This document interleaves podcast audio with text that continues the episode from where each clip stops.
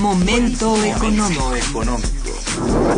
Radio UNAM y el Instituto de Investigaciones Económicas presenta Momento económico. Un espacio para charlar sobre temas económicos que le interesan a usted. Acompáñenos.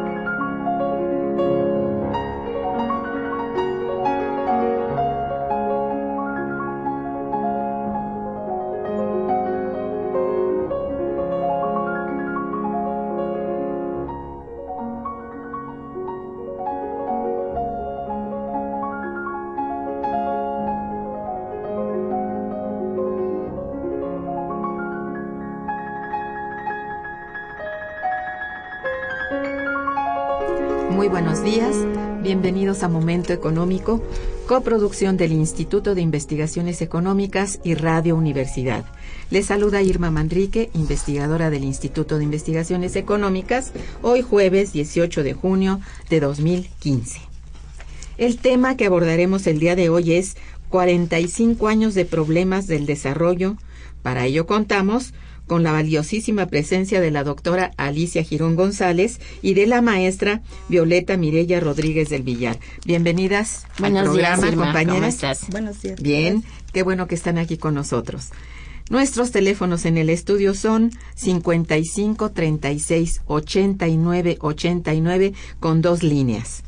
Y para comunicarse desde el interior de la República contamos con el teléfono LADA sin costo 01800 505 2688. La dirección de correo electrónico para que nos manden sus mensajes es una sola palabra momentoeconómico arroba unam.mx. De nuestras invitadas. La doctora Alicia Girón González es economista con posgrado en estudios latinoamericanos. La Junta de Gobierno de la Universidad Nacional Autónoma de México la eligió para dirigir dos periodos de, en el instituto como directora, por supuesto, en, durante 94, 98 y 98, 2002. Ella fue profesora visitante en el Institute of Social Science de la Universidad de Tokio en Japón y en el Departamento de Economía de la Universidad de Missouri, Kansas, durante el periodo 2002-2004. Durante un semestre sabático estuvo estudiando los procesos económicos de Argentina y América del Sur en la sede de la Secretaría Ejecutiva de Claxo en Buenos Aires, Argentina.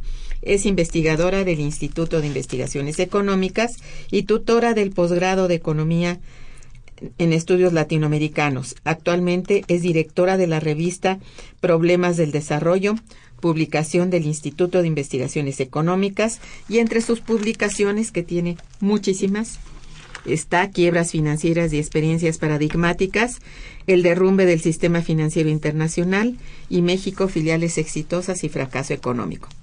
Repito, estoy solo citando tres de muchas antes y después. Violeta Rodríguez del Villar cuenta con estudios de doctorado en economía y es maestra en ciencias económicas y licenciada en economía por la UNAM. Es investigadora asociada en el Instituto de Investigaciones Económicas, también de nuestra UNAM, adscrita a la Unidad de Investigación de Estudios Hacendarios y del Sector Público.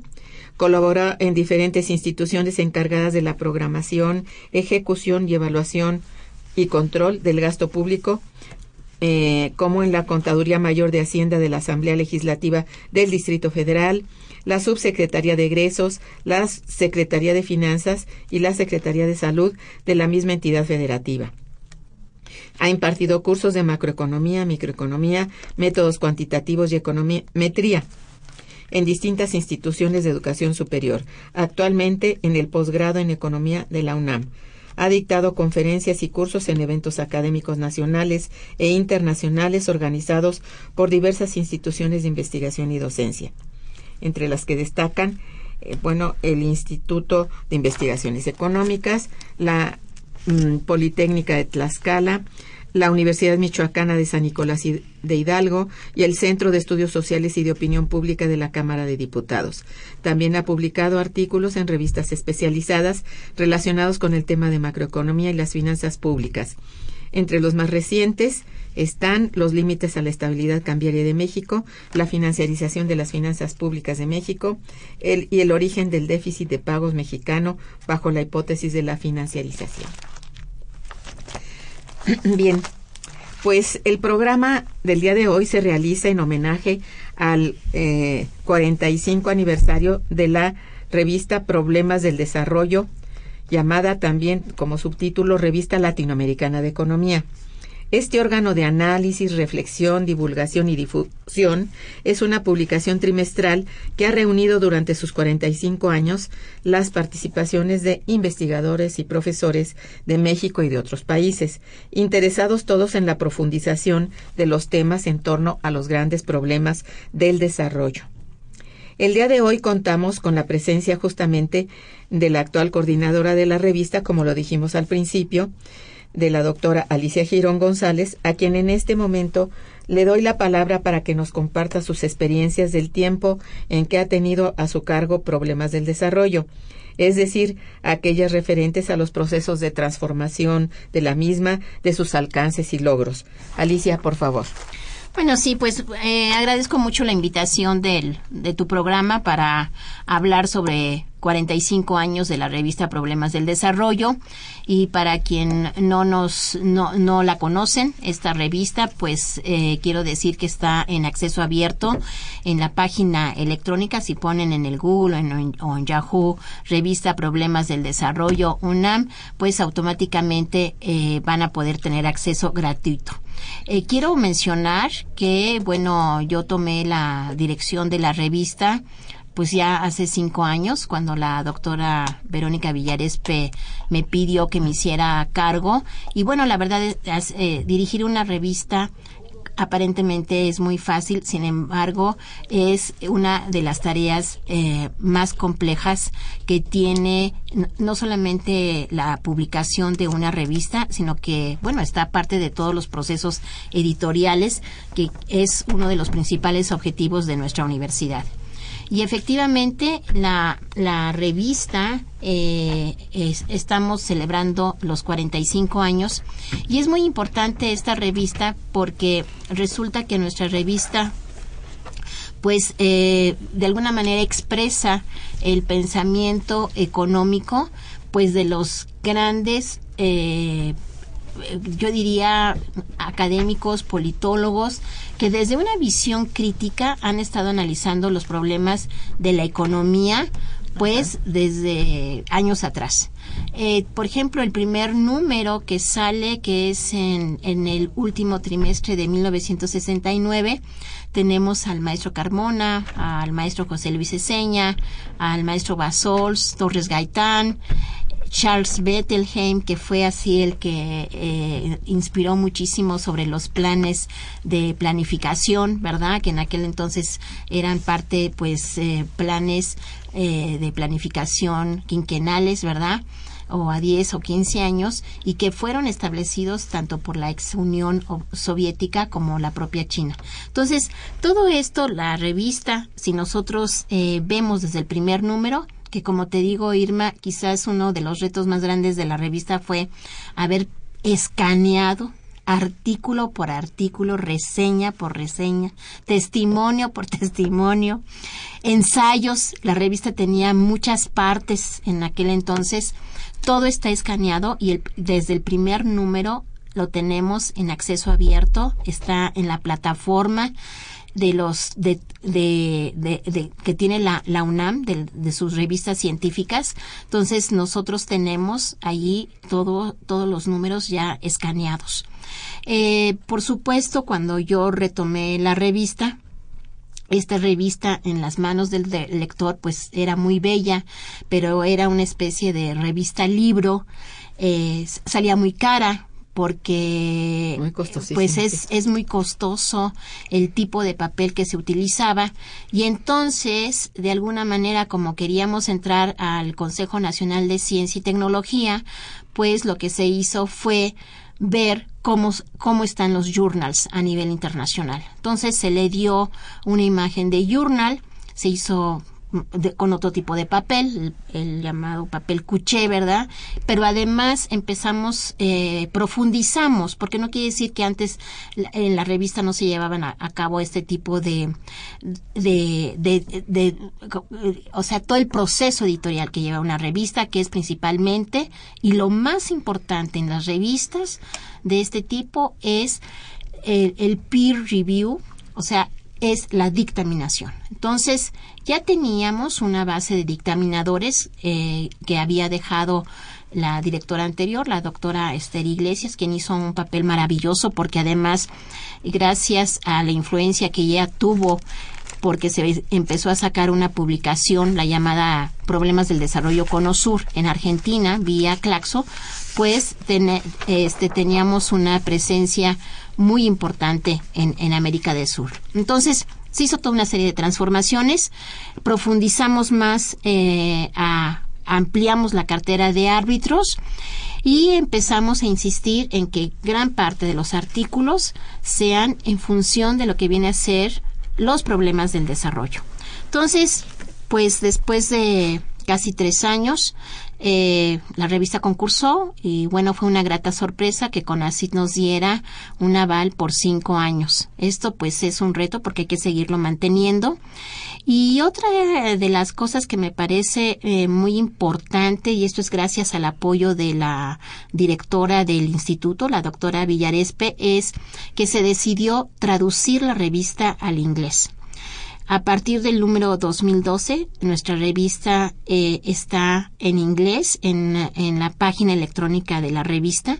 Se, se son eh, incluye artículos y reseñas. También quitamos, por ejemplo, los testimonios, aspectos coyuntura, coyunturales, porque claro, la vida cambió, la tecnología nos lleva a que muchos de esos temas ahora se vean en blogs o en revistas electrónicas, ¿no? Entonces se, se, se, transformó. Y entonces el hecho de que estemos en, en, la revista traducida al inglés, esto ha hecho que, eh, por ejemplo, estemos en la, en, en la lista de los heterodox, eh, que sale, ahora que sale cada 15 días. La, la, entonces, por lo menos cuatro veces al año estamos en los heterodox. Y además eh, fui invitada este año por Steve Pressman, que es un director muy importante de, una, de un journal, a presentar la revista en la Eastern Economic Association, que es es una de las asociaciones también muy importantes, también que pertenece a la American Economic Association.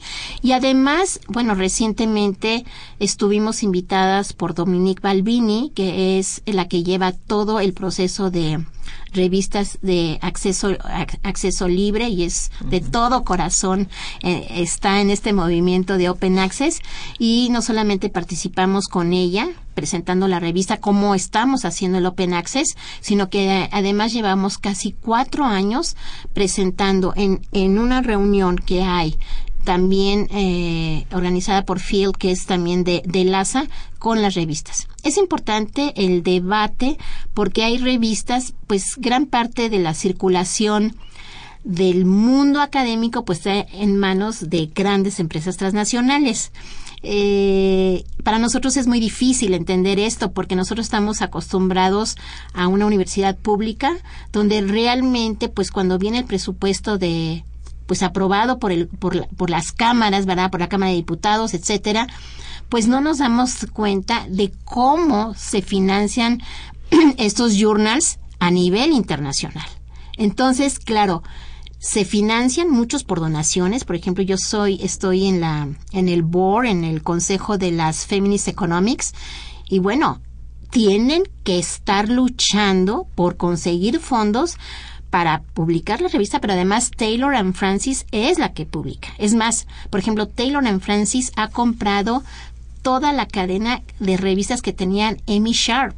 Entonces, cuando nosotros entramos a este mundo, pues claro, el que la revista esté, haya sido invitada a la Eastern Economic, haya sido invitada a LASA, y, y, y estemos ahora sí que en los circuitos y en competencia con, con estas revistas que pertenecen a estas cadenas internacionales, pues creo que vamos bien. Entonces, ahí vamos. Eh, caminando y bueno este pues eh, creo que todo el equipo de la revista ha participado. Eso eh, no soy yo, yo creo que se ha hecho un excelente equipo donde está Héctor eh, González Lima, que es el secretario técnico, eh, José Luis Maya, que lleva toda la difusión de la revista, y Minerva García, que hace el InDesign, más aparte la señora Esperanza Gil, que lleva todo, todo el, el, aparato secretarial. Y es importante decir, porque, por ejemplo, José Luis, eh, dicen, bueno, mucha gente se pregunta, ¿y qué, ¿y qué hacen? Bueno, pues es que todos hacemos de todo. Desde que se reciben los materiales, leer los materiales, Muchos materiales se rechazan antes de pasarlos a dictamen porque no cumplen con los objetivos de la revista. Después ver la dictaminación, pasarle los dictámenes a los autores, lo cual siempre es conflicto porque, bueno, no todos los dictámenes son positivos, muchos pasan condicionados y, hay que estar detrás de los autores. Después, otra cosa que es muy importante es que lo que yo digo es que no es la fecha límite, es el deadline, que aunque parezcas que estás vivo, no, o sea, ese deadline quiere decir que ese día tiene que salir la revista, porque otra de las exigencias es este salir on time, ¿no? Salir a tiempo y oportunamente, ¿no? Entonces, también es muy importante señalar que estamos dentro de lo que es uno de los objetivos del, del señor rector, que es que todas nuestras revistas estén en otras, eh, no solamente en los principales indicadores, acabamos de ser aceptados en Thomas Reuters, estamos en Scopus, bueno, estamos en todos, en muchos, pero además estamos ya con Elsevier y en estos momentos tanto José Luis, Minerva y Héctor están trabajando con la plataforma de Elsevier. Pero bueno, creo que yo podría seguir platicando mucho sobre todo esto. No, pues. Pero este tenemos nuestros invitados que es un gran logro. Mira es importantísimo que hayas puesto al corriente a todos nuestros radioescuchas porque lo que nos interesa es que se difunda no solamente por este medio sino que sepan que hay todavía niños de papel como son las revistas pero también estas mismas se reflejan a través del internet. Pueden ir a la página como tú ya indicaste y ahí están todos los artículos y permanecen ahí durante largo tiempo. Es más, en la red UNAM, ahí queda todo lo que ha sido la revista desde su inicio hasta estos días. Entonces es cosa de, de, que lo sepan y que vayan a ello. Aquí interesa una cosa importante, eh, Alicia, que son cuáles serían los temas fundamentales que ha abordado problemas del desarrollo durante estos 45 años. Y principalmente, bueno, hablamos, hablamos de este último lustro en el que tú las has tomado. Bueno, principalmente son temas de América Latina y también son temas eh, relacionados con China, eh, con la Unión Soviética, bueno, no, que la Unión Soviética no existe, ¿no? Pero con Rusia, con problemas eh, de Europa, todos los problemas como el, problema de Grecia, también problemas de economía ambiental, que también e, eso es muy importante, y todo lo que está, por ejemplo, todos los cambios que ha habido en Argentina, que es una gran enseñanza, sobre todo ahorita en la coyuntura de Grecia. Eh, tenemos muchos, muchos artículos nos llegan del cono sur, nos llegan de, principalmente de argentinos, de Brasil, y, bueno, también nos están llegando de Ecuador y de Bolivia. Entonces son temas así como muy, eh, tanto regionales como también a nivel de América Latina y también es importante eh, ver que también nos han llegado trabajos de carácter teórico. Entonces, o sea, estamos o, sea, todos relacionados con el desarrollo con, con el con el desarrollo económico. Sí, eso es muy importante porque de, repente llegan a por ejemplo, de tecnología también tenemos, o sea, incluso... Tiene que ver con el desarrollo económico. Todo. Sí, a, veces la palabra, cuando se pregunta, bueno, ¿y qué es desarrollo? Pues es todo y nada. No, no es cierto. O sea, yo creo que desarrollo nos lleva más allá a la transformación de las sociedades y pues, y, y, y como te digo, Irma, o sea, en nuestros primeros números, si uno revisa los primeros 10 números, están los grandes pensadores de la década de los 60 y 70. Toda la teoría de la dependencia, la teoría estructuralista. este, bueno, los grandes pensadores todavía quedan algunos vivos, ya muchos ya han pasado al otro mundo, pero pero tenemos, o sea, una gran, yo creo que si alguien quisiera hacer una tesis sobre el pensamiento latinoamericano, definitivamente este tendría que consultar ahí. Sí, y, bueno, nada más para terminar, porque me dio mucha emoción en el em, en, en LASA estuvo todo el grupo de Claxo y entonces le hicieron un homenaje a Aníbal Quijano e hicieron una recopilación de su obra que también está en el internet. Es un libro gigantesco, precioso, y, pero ese libro está en el Internet y es de acceso abierto. Y en esa compilación que hicieron viene un artículo de Aníbal Quijano que escribió en la revista Problemas del Desarrollo. Entonces, eh, a lo mejor nuestros radioescuchas no saben quién es Aníbal Quijano, pero Aníbal Quijano es uno también de los grandes pensadores eh, de, de, la economía latinoamericana, es una persona ya mucho mayor, ¿verdad? Pero lo que te quiero decir es que la revista recoge esos grandes pensamientos y que bueno, esta revista pues va a seguir porque es de carácter institucional y los que estamos ahorita en 20, 30 años pues también este los jóvenes estarán leyendo nuestros escritos de la coyuntura actual. Así es. Es muy importante porque eh, recientemente mm, casi los alumnos no, no tienen noción de desde cuándo se está escribiendo y yo diría de la historia del, del pensamiento del desarrollo económico. Bueno, ahí se puede encontrar todo esto y más, porque con todas las citas que hacen los autores, bueno, es una riqueza inmensa que se puede de veras aquilatar solamente yendo a ella, leyendo lo que se decía en los años 70 y bueno, hacer una evaluación en las décadas y ver que lo que se escribe hoy pues es muy cierto y nosotros conservamos con mucho cariño tanto esto como historia, también como referente fundamental en la teoría. Yo creo que es bien importante. Vamos a hacer una breve pausa y regresaremos. Quédense con nosotros.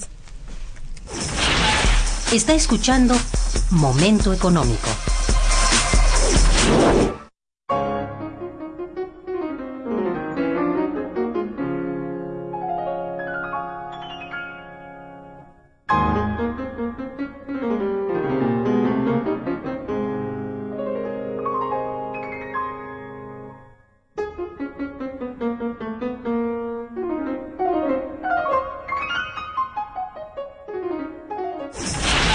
El teléfono en cabina 55 36 89 89.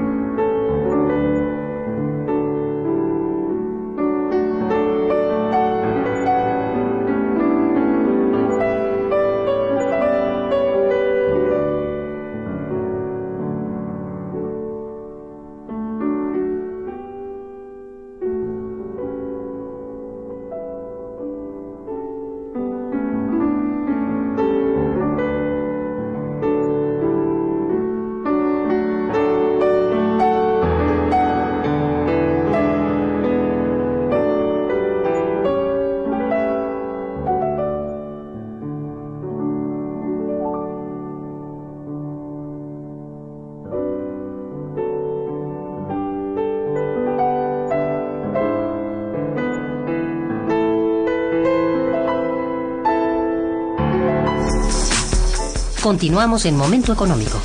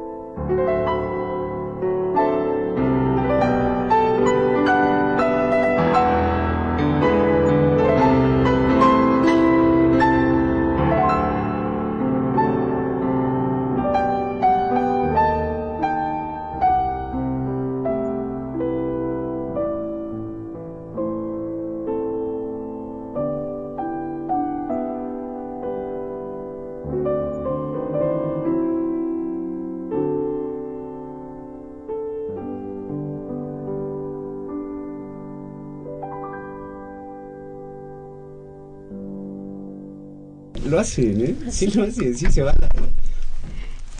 Bien, eh, digo, yo creo que, y de eso estoy segura porque conozco los números de la revista, eh, se le ha dado seguimiento en la revista al tema de la crisis financiera actual, es decir, en su manifestación más actual, ¿no? Pero de los grandes temas, digamos, de la crisis financiera, justamente está el que se refiere a fuga de capitales, que se ha manifestado, bueno, en todas las áreas de América Latina y en otras regiones del mundo. En esto sí eh, requiero que los dos invitados, Violeta y, y Andrés, este, hablen un poco sobre esta circunstancia, porque Ciertamente hay muchas manifestaciones de la crisis, pero una de ellas, y como ustedes son autores eh, recientes sobre la fuga de capitales, les pediría, Violeta, por favor, si hablaras de esta, de este fenómeno, cuál ha sido el primer impacto que se puede sentir recientemente de esa fuga de capitales. Sí, claro que sí, Bueno, eh, muchas gracias por haberme invitado. Eh, pues bueno, la fuga de capitales básicamente a lo que se refiere es eh, a un fenómeno que ocurre eh, normalmente en periodos en que se debilita la confianza en el país y lo que ocurre es que salen los capitales externos que ingresaron en algún periodo de mayor confianza, ¿no? Esa es, digamos, su manifestación más importante. Evidentemente, cuando un país está perdiendo capitales, eh, empiezan a ocurrir un conjunto de manifestaciones macroeconómicas de problemas en el resto de los sectores de la economía. Efectivamente. Entonces, es la pérdida de capitales, de, de ingresos, de recursos. Sí, qué, qué, manifestación tiene, digamos, eh, la más la más candente, es, es, evidentemente la manifestación cambiaria eh, la devaluación el riesgo devaluatorio es uno de los más importantes. Otro de los más importantes en el caso de México una buena parte del presupuesto público se financia precisamente con capitales que vienen del exterior. Entonces otra de las manifestaciones es la restricción presupuestal, la caída del gasto público, los problemas de finanzas públicas ahí se empiezan a manifestar, eh, entre otros, ¿no? Digamos, los más candentes son esa, la parte cambiaria, la parte de las finanzas públicas y eh, asociado con el problema cambiario está también el manejo de las tasas de interés que eh, finalmente eh, impacta ¿no? en, en, el desenvolvimiento de todas las deudas, incluso de las que están en moneda doméstica. Efectivamente. Andrés, eh, en, ¿es la fuga de capitales un fenómeno natural, digamos, frecuente en algunas fases del ciclo económico? ¿Cómo lo observas tú? Pues bueno, eh, primero que nada, gracias a la iniciativa de Alicia por festejar este estos 40 años. De, 45. 45, perdón. Sin quitarle. De, la, sí, que son los. Sí, que son los de ella. de, la revista Problemas del Desarrollo y por la iniciativa también de invitarnos aquí a este programa y a ti, por darnos este espacio. Eh, el, el, el, tema de la fuga de capitales es un tema de, de, de, desarrollo económico. Hablaban hace un momento de los grandes temas de problemas de desarrollo económico. Y bueno, está el crecimiento, está las políticas públicas, está la, balanza de pagos y está obviamente el, tema de la, de la fuga de capitales. ¿no? Creo que son los grandes temas que siempre han, desde que América Latina se integró al, a la economía mundial, pues lo hizo de esa manera, a través de, la, de los flujos de capitales. ¿no? Y podemos encontrar en la revista precisamente una gran eh, bibliografía para aquellos que se dedican a investigar esto, referencias eh, como las del maestro José Luis Eseña, sobre, el capitalismo monopolista de Estado, de, cómo ha ido evolucionando este, este fenómeno de, los flujos de capitales a nivel internacional y América Latina le, ha correspondido un papel eh, dramático en ese sentido, ¿no? Creo que ha sido eh, haciendo un balance de, las, de los flujos netos de capital a nivel internacional, América Latina y los países subdesarrollados han sido eh, golpeados, han sido eh, fuente de recursos financieros para los grandes inversionistas, ¿no? y estamos hablando de primero de Europa, primero de España, primero después de Inglaterra y, finalmente de Estados Unidos. Y así ha sido la historia financiera de, América Latina.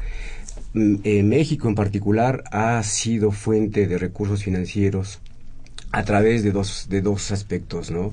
o de dos conceptos. Una, la fuga de capitales en términos de inversión extranjera directa, pero ahora en el mundo globalizado ha sido a través de la fuga de capitales por inversión extranjera eh, indirecta o de portafolio.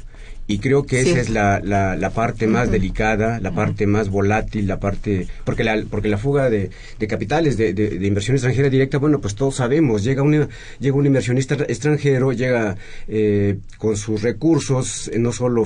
Pero lo que está de moda en la actualidad, lo que importa eh, medir en la actualidad, y es, un, es un problema importante, es el eh, la fuga de capitales por inversión extranjera de, de, portafolio, ¿no? la especulación en el mercado de valor, la especulación y, con esto de, la, de los derivados, la innovación financiera, que la, innovación tecnológica que, que hablaban hace un momento también es importante porque precisamente se refleja en, los, en, la, en la innovación financiera. Y los diferentes instrumentos financieros como, como los derivados, por ejemplo, como las operaciones fuera de, mercado, over the counter, como le llaman en, en inglés, eh, que no están registrados o que no son fáciles de registrar por las autoridades, pues aparecen como fuga de capitales. Y, ahí en uno, de, en uno de los puntos que yo menciono en mi documento, que, también reconozco fue eh, no fue fácil publicar ahora en, problemas del desarrollo, eh, como lo era relativamente antes. Antes, bueno, pues había la costumbre de, enviar un, un, documento y sin mayor problema podría publicarse. Ahora ya no por las, las exigencias que, que acaba de plantear precisamente Alicia, ¿no?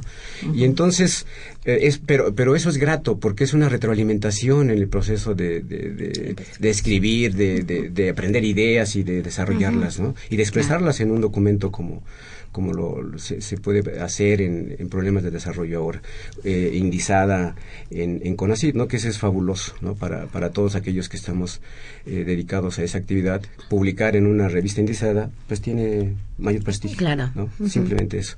Y bueno, obviamente el impacto que pueda tener a nivel internacional, ahora que se publica en inglés, pues todavía más. ¿no? Entonces, eh, esa parte de, la, de, la, de los conceptos de la fuga de capitales creo que eh, ha sido difícil, ha sido difícil medir o tratar simplemente de definir la fuga de capitales. Hace un momento Violeta definió eh, de manera genérica lo que es la fuga de capitales, tiene que ver con la incertidumbre, sí, pero también tiene que ver con los conceptos contables que, estamos registrando. ¿no? O sea, no es tan sencillo. Algunos eh, inicialmente lo, midieron como errores y omisiones en la balanza de pagos, que por cierto es el primer eh, efecto inmediato que tiene la fuga de capitales. O sea, ¿cómo se refleja la fuga de capitales? Cuál es la, manifestación a la pregunta que hacía Sirma, es precisamente en la balanza, de, pagos. Ahí es donde se refleja de manera inmediata. Hay una, hay una salida de, de, capitales y se refleja en errores y omisiones. Hay una fuga de capitales y se refleja en la, en la parte de, la, de la balanza en cuenta corriente. Y, eh, Y entonces esto, esto va más hacia, hacia el fondo y, afecta el tipo de cambio. Y va más hacia el fondo y afecta la inflación, y afecta la tasa de interés, y afecta todas las variables económicas porque pues estamos hablando de una interconexión del sistema económico y financiero que no podemos dejar de lado cuando estamos tomando en cuenta una, una variable tan elemental como es la fuga de capitales. Y sí, nada más quisiera terminar, porque está igual también así como Alicia me, me da me, me, puedes cortar la palabra. ¿eh? está bien, ¿no? Mira, mira, creo, creo que eh, es importante destacar un punto que ya lo había mencionado inicialmente, pero sobre todo subrayarlo. América Latina y los países subdesarrollados han sido deficitarios en, eso, en esos términos. El balance de, las, de los movimientos netos de capital a nivel internacional han sido favorables para los países desarrollados. Eso es, un punto muy importante. ¿Qué significa esto? Que nuestros países llegan, eh, a nuestros países llegan, como en el caso de México, llegan los inversionistas extranjeros y sacan más recursos de lo que, de lo que, de lo que invierten. Y, bueno, esto lo pueden hacer de manera legal, pero también de manera ilegal. Sí. Y de manera ilegal estoy, estoy mencionando la parte de fuga de capitales. ¿no? Y entonces esto se vuelve una forma muy cómoda para las, eh, y rentable sobre todo para los inversionistas extranjeros. Cierto. ¿no? Entonces, eh, el, ¿cuál es el papel de los economistas en ese sentido? Bueno, primero entrarle a medir de manera eh, lo más científica posible este, tipo de fenómenos, pero sobre todo también en, la parte de, la, de las alternativas de, políticas públicas, ¿no? Y creo que ahí es otro tema también fundamental. Yo considero que el, que el tema de la fuga de capitales a partir de la crisis de 2008, 2009 en Estados Unidos y a nivel internacional, debido a la globalización, pues obviamente le pegó a Estados Unidos, eh, por la parte política también pero ahora está padeciendo Grecia, está padeciendo España, está padeciendo eh, la parte baja de, los, de, los, de, los, países europeos y entonces esto esto se refleja también a nivel internacional, ¿no? Entonces creo que eh, eh, ya si quieres le dejo aquí con esa parte, pero, pero, pero sí, sí es, importante tener acciones de, de, políticas públicas en, en, este ese, terreno. Sí, como lo has mencionado y efectivamente esto era muy importante mencionar al principio como fundamental, es que la fuga de capitales se va a ver reflejada básicamente en nuestras cuentas del, con el exterior. Y esto no solamente como errores y omisiones, porque ahí queda la fuga de capitales de, de corto plazo, pero si vamos a la cuenta de capital, ahí vemos que buena parte de la inversión extranjera es justamente en especulación. Ahí es donde se ve la diferencia con años anteriores en que si bien la inversión extranjera directa, bueno, es eso, que vienen, se instalan, ganan y se van cuando quieren.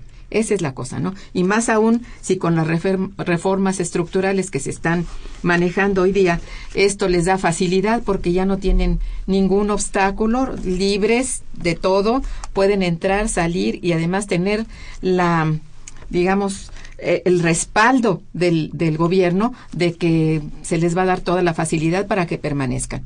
Y la facilidad viene con otras reformas que todos aquí conocemos porque ya en diversas mesas se han tratado de ellas y a pesar de que no son necesariamente buenas para el país y son buenas para el capital eh, financiero, particularmente externo. Entonces esto sí viene a ser el, completo de lo que ustedes están manejando aquí y es muy importante. Ahora, has manejado un tema importante, muy importante, que es el efecto que esto ha tenido en la eurozona.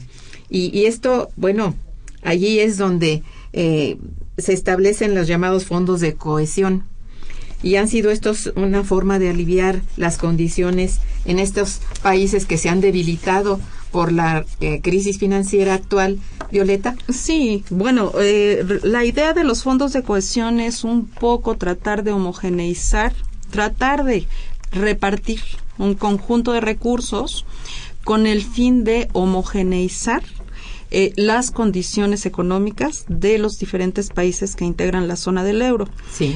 básicamente lo que se, se, lo que hacen estos fondos es entregar recursos o lo que hace eh, la Unión Europea es que se entregan recursos a los países que tienen desventajas en, en, su desenvolvimiento económico y eh, darles estos recursos para que desarrollen infraestructura productiva principalmente aprovechando que una infraestructura productiva que intente aprovechar eh, las ventajas comparativas de eh, el país que recibe los fondos, ¿no? Entonces se ha visto como una manera de homogeneizar eh, la estructura productiva de eh, todos los países que pertenecen a la Unión Europea.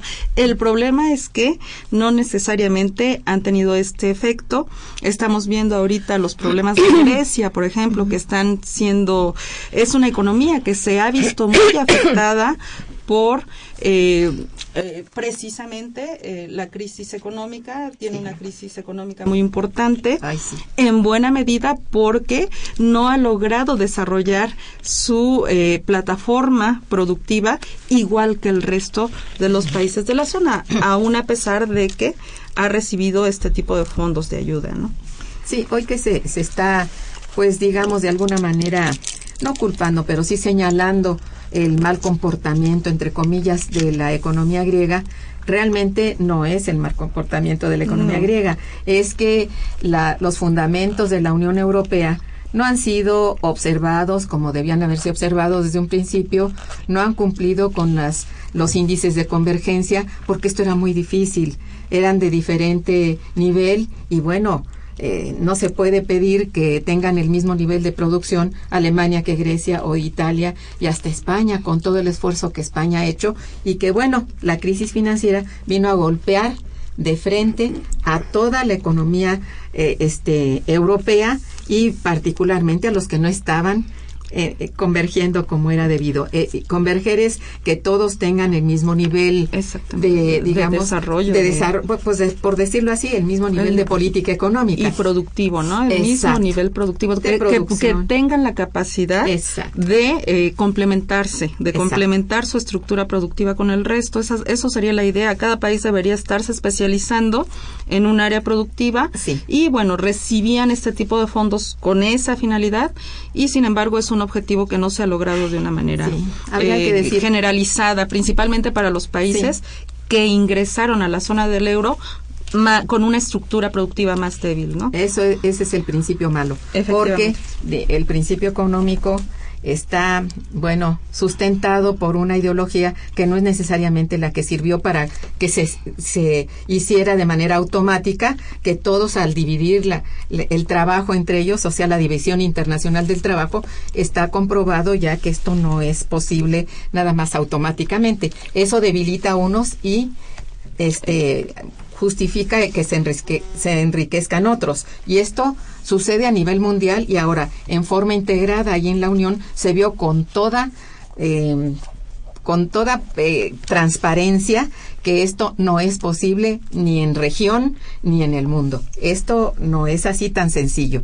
Entonces, la verdad económica, el raciocinio económico vino a ponerse a mano en donde no es posible que con la División Internacional del Trabajo no haya debilidad por parte de unos y por parte de otros enriquecimiento.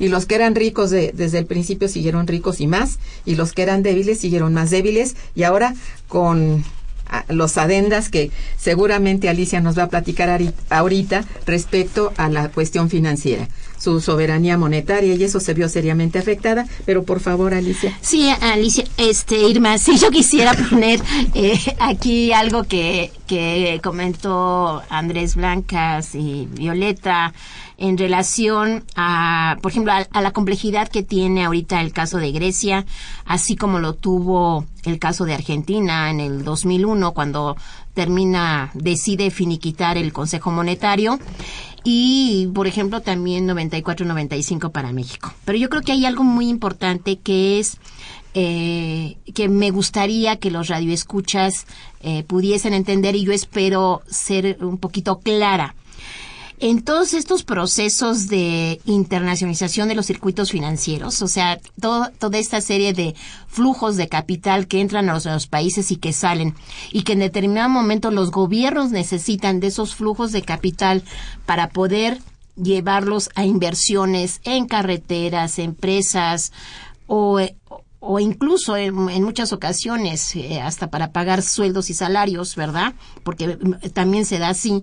Entonces, estos, estos flujos, en su gran mayoría y justo a través de todos estos procesos de innovación tecnológica, eh, están en manos de fondos en los famosos hedge funds, incluso es toda una industria y esto se da principalmente a partir de que eh, hay una gran transformación en el sistema financiero internacional. Desde los 70 hasta, diría, en los 90 hay un cambio en la regulación. O sea, incluso en Estados Unidos, que es el que realmente lleva la batuta de, de la orquestación financiera, hay un cambio de ley que se pasa de la ley eh, de la famosa Glass-Steagall, donde todo estaba regulado, la banca de inversión y la banca comercial estaban totalmente regulados, hasta la Graham Lee, que es en 97-98, cuando es realmente tanto la banca de inversión y la banca comercial se unen y empiezan a profundizar esas operaciones que dijo Andrés over the counter, sobre todo fuera de balance. Y, y además ligado a los a los famosos derivados que están ligados incluso a los precios de las materias primas de nuestros países. Entonces, en sí, todo lo que debemos, por decirlo así de una manera muy sencilla, lo que debe Grecia, lo que debe Argentina, lo que debe México, ya no está en la banca comercial, es muy poquito, está en manos de estos grandes fondos. ¿Qué es lo que pasa? Por ejemplo, el caso argentino. Cuando se viene la debacle de, eh, de Argentina, muchos fondos compraron deuda a centavos, porque claro, la deuda se desploma, los títulos de la deuda se desploma y se compra regalado. Y se van a esperar hasta que la economía vuelva a estar bien. Entonces, después van a querer que, es, eh, que, esa, que esa deuda se esté cotizando al precio de mercado y por lo tanto hay que pagar esos intereses a ese precio que de alguna manera está sobrevalorado. En el caso de Grecia, la gran parte de la problemática empieza con la crisis financiera, no solamente de la caída de Lehman Brothers, sino que esto destapa toda una crisis en Europa y en 2010, cuando entre 2009, 2010, cuando entra un nuevo gobierno, dicen, bueno, es que aquí hay problemas. Incluso, ¿qué problemas? Goldman Sachs había calificado a Grecia al máximo para que entraran estos fondos ¿eh? como inversión extranjera indirecta y se dan cuenta que definitivamente no se puede pagar. Entonces empiezan estos programas de austeridad y la austeridad es lo peor, el peor ejercicio que pueden hacer nuestros gobiernos, como lo está haciendo México en este momento. Y hay, es muy claro. ¿Por qué? Porque tú cuando entras en la austeridad es echar a la gente a la calle, o sea, es decir, disminuir, disminuir el empleo para poder pagar el servicio de esas deudas. Entonces, lo que han hecho en Grecia, que es el experimento más nefasto que han hecho tanto el Fondo Monetario Internacional, el Banco Central Europeo y, y, la, y, y, lo que es Bruselas, es que antes que todo hay que pagar la deuda a los mercados financieros. Y los mercados financieros son los fondos de pensiones, de los grandes sindicatos alemanes, de los grandes sindicatos franceses, y por eso es que Angela Merkel no puede, ¿verdad?, decir nuevamente a una cancelación de deuda, como la hubo en México en 89 con el plan Brady, ¿no? Hay que cancelar deuda, hay que dejar de pagar intereses, hay que bajar el monto de los intereses y, y bueno, es que ya ganaron mucho estos fondos. Entonces, claro, lo de Grecia es realmente inaudito porque quieren que se siga pagando a costa de echar a la gente a la calle. Entonces, esto es gran parte de lo que está pasando ahorita y por eso es, claro, que los flujos de capital salen de estampida. Entonces te crean un grave problema que incluso el que señalaba hay que, hay, que señalar que toda esta política de austeridad que viene desde el año pasado, donde están echando a la calle a las personas, tanto en Pemex con toda la reestructuración como en otras empresas, esto va a crear un problema en un corto plazo de que no vamos a tener dinero porque seguimos pagándole a los flujos de capital que entraron, que entraron intereses y va a llegar un momento en que ya no podamos pagar, sobre todo en una economía donde aunque, digan que el 80% es manufactura, en gran parte sigue, sigue en manos del petróleo y el petróleo se vino para abajo. Cierto. Bien, pues ya has, dado una explicación, han dado ustedes una explicación muy amplia acerca del impacto de, de, la fuga de capitales. Y bueno, si me permiten, voy a agradecer a nuestros radioescuchas sus llamadas y algunas reflexiones. También a ver si tenemos tiempo de todo. Agustín Mondragón, que los felicita y felicita al programa, dice, la economía de México entró en un desastre desde López Portillo, quien en su periodo el Banco de México dejó de respaldar las divisas mexicanas y el gerente entonces declaró que no había con qué respaldarlas. A partir de entonces se han venido regalando regalando las empresas paraestatales que mantenían una economía sana del pequeño y mediano industrial, como Teléfonos de México, ferrocarriles, líneas aéreas, venta de barcos y puertos, y hoy hidrocarburos, electricidad y agua. La inversión Caparroso de López Portillo empezó a traer la mafia europea. Miguel de la Madrid dejó entrar a Enrique Peña Nieto, no, dejó, dejó de entrar a la norteamericana y canadiense y ahora Peña Nieto en su declaración dijo que mantendrá la macroeconomía que pertenece a no mexicanos, dejando la microeconomía que es la que nos pertenece e interesa. Bueno, esa es una reflexión de un radio escucha. Jaime Rojas dice, hay que sustituir a los burócratas del pasado sucio, como el director de, de, estudios sectoriales de la Cámara de Diputados, por investigadores de la UNAM o de otra institución de investigación económica. Bueno, es una propuesta, no nos enojamos. David Sixto dice muchas felicidades a los invitados. ¿Dónde podemos encontrar el libro de Aníbal Quijano? ¿Pudieran dar la dirección de internet? Que lo, que lo googleé.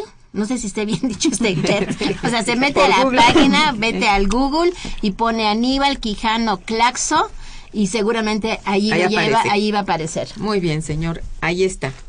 Jesús Hernández, también muchas felicidades a todos ustedes. Dice, los problemas que tenemos sobre el agua, sobre la contaminación de ríos por las minas canadienses y otros temas son de gran importancia para discutir en este tipo de revistas especializadas. Ah, pues ahí está. Ahí están esos temas ya tratados por varios expertos. Esa es la realidad, ¿no?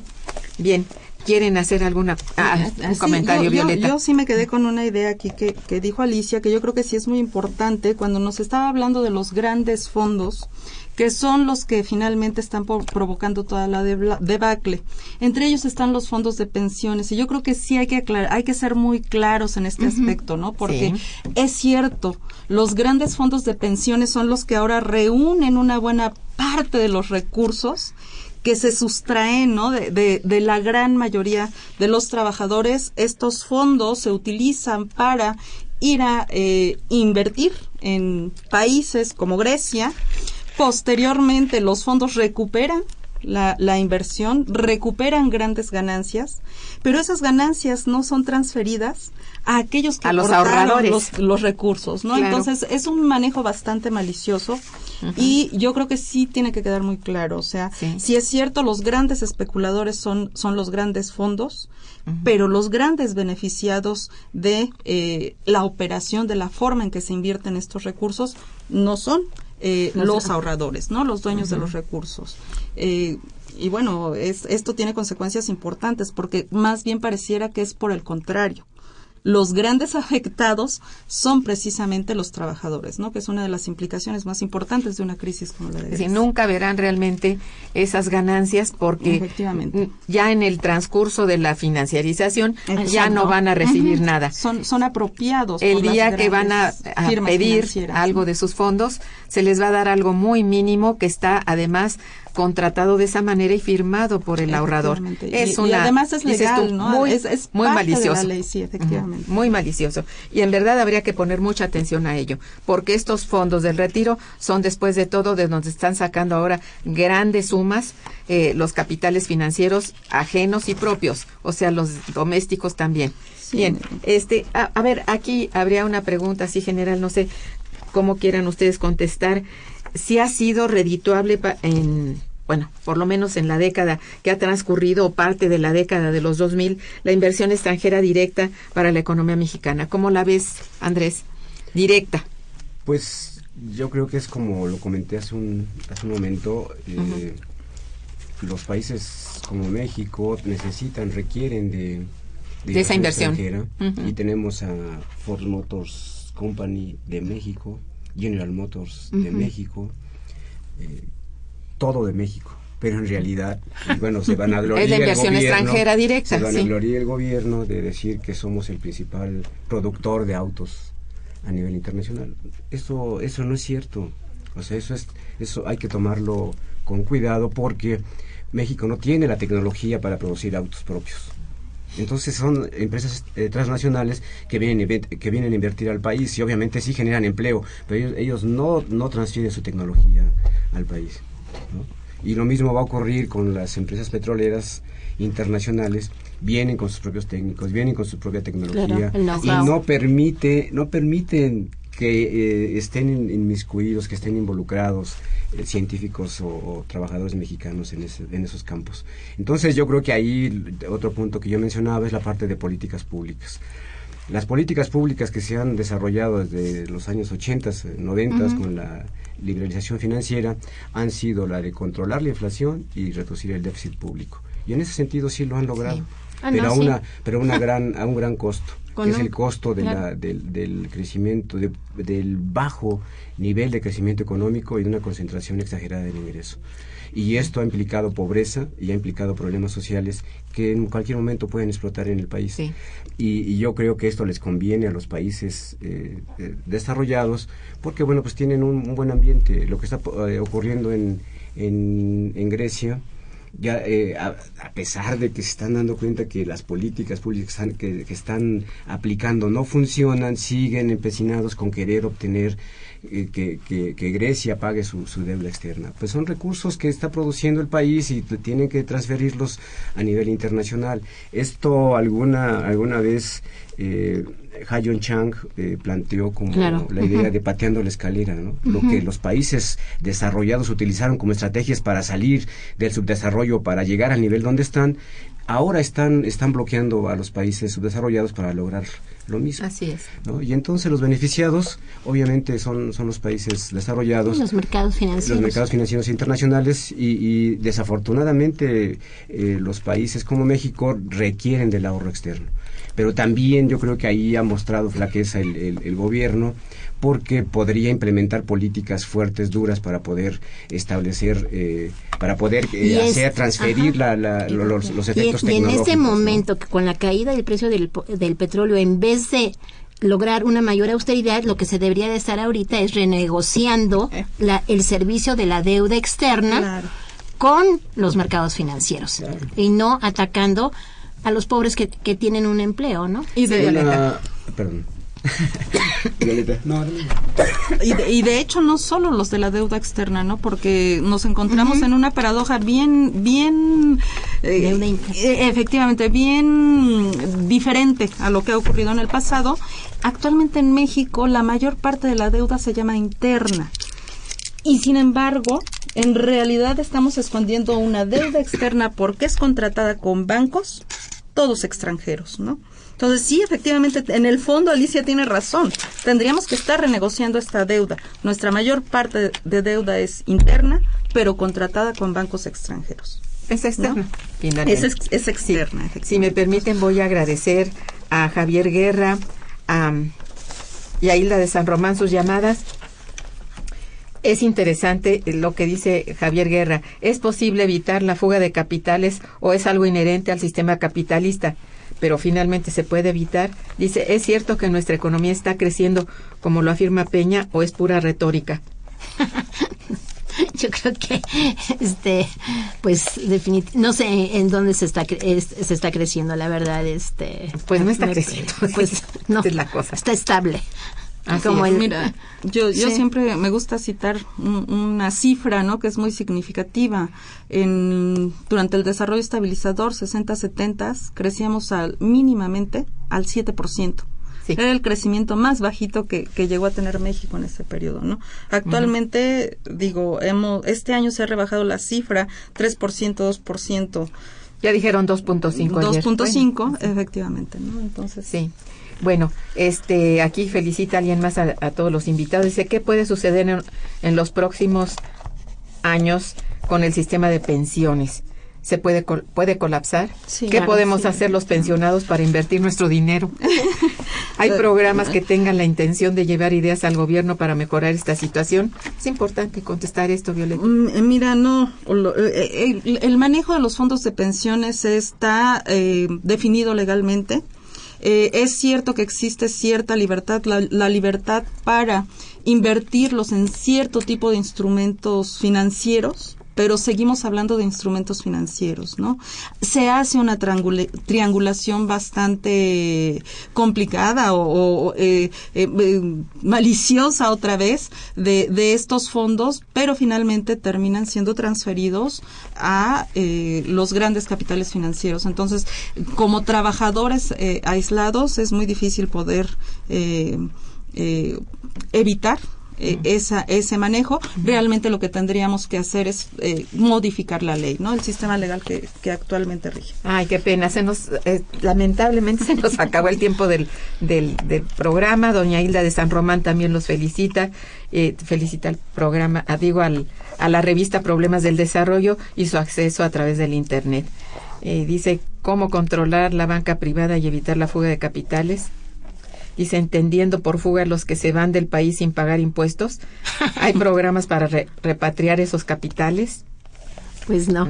Oye, Irma, nada más si me permites muy rápido hacer un anuncio. El próximo lunes a las 12 eh, va a haber una mesa organizada por la revista Problemas del Desarrollo ah, sobre Cuba, porque creo, yo creo que las relaciones eh, nuevamente entre Estados Unidos eh, y, Cuba? ¿verdad? Eh, habría que ver qué hay detrás de eso. Y entonces vamos a hablar sobre el petróleo que está en el Golfo de México y sobre la minería, porque Cuba, el 30% del, de las reservas en, en zinc las tiene Cuba y una de las principales mineras es canadiense. Entonces, bueno, hay algo más allá de ah, las de lo de lo nice de las relaciones entre Cuba y Estados Unidos. Qué bueno, ¿verdad? Sí. Quién sabe si sea tan bueno. En fin, les agradezco mucho que hayan estado en el programa. Sobre todo, felicito a Problemas del Desarrollo. Es nuestra revista principal por ahora en, en el instituto y bueno, la ha llevado a muy buenos términos Alicia durante su gestión. Muchas gracias a todos nuestros radioescuchas por su participación y su interés.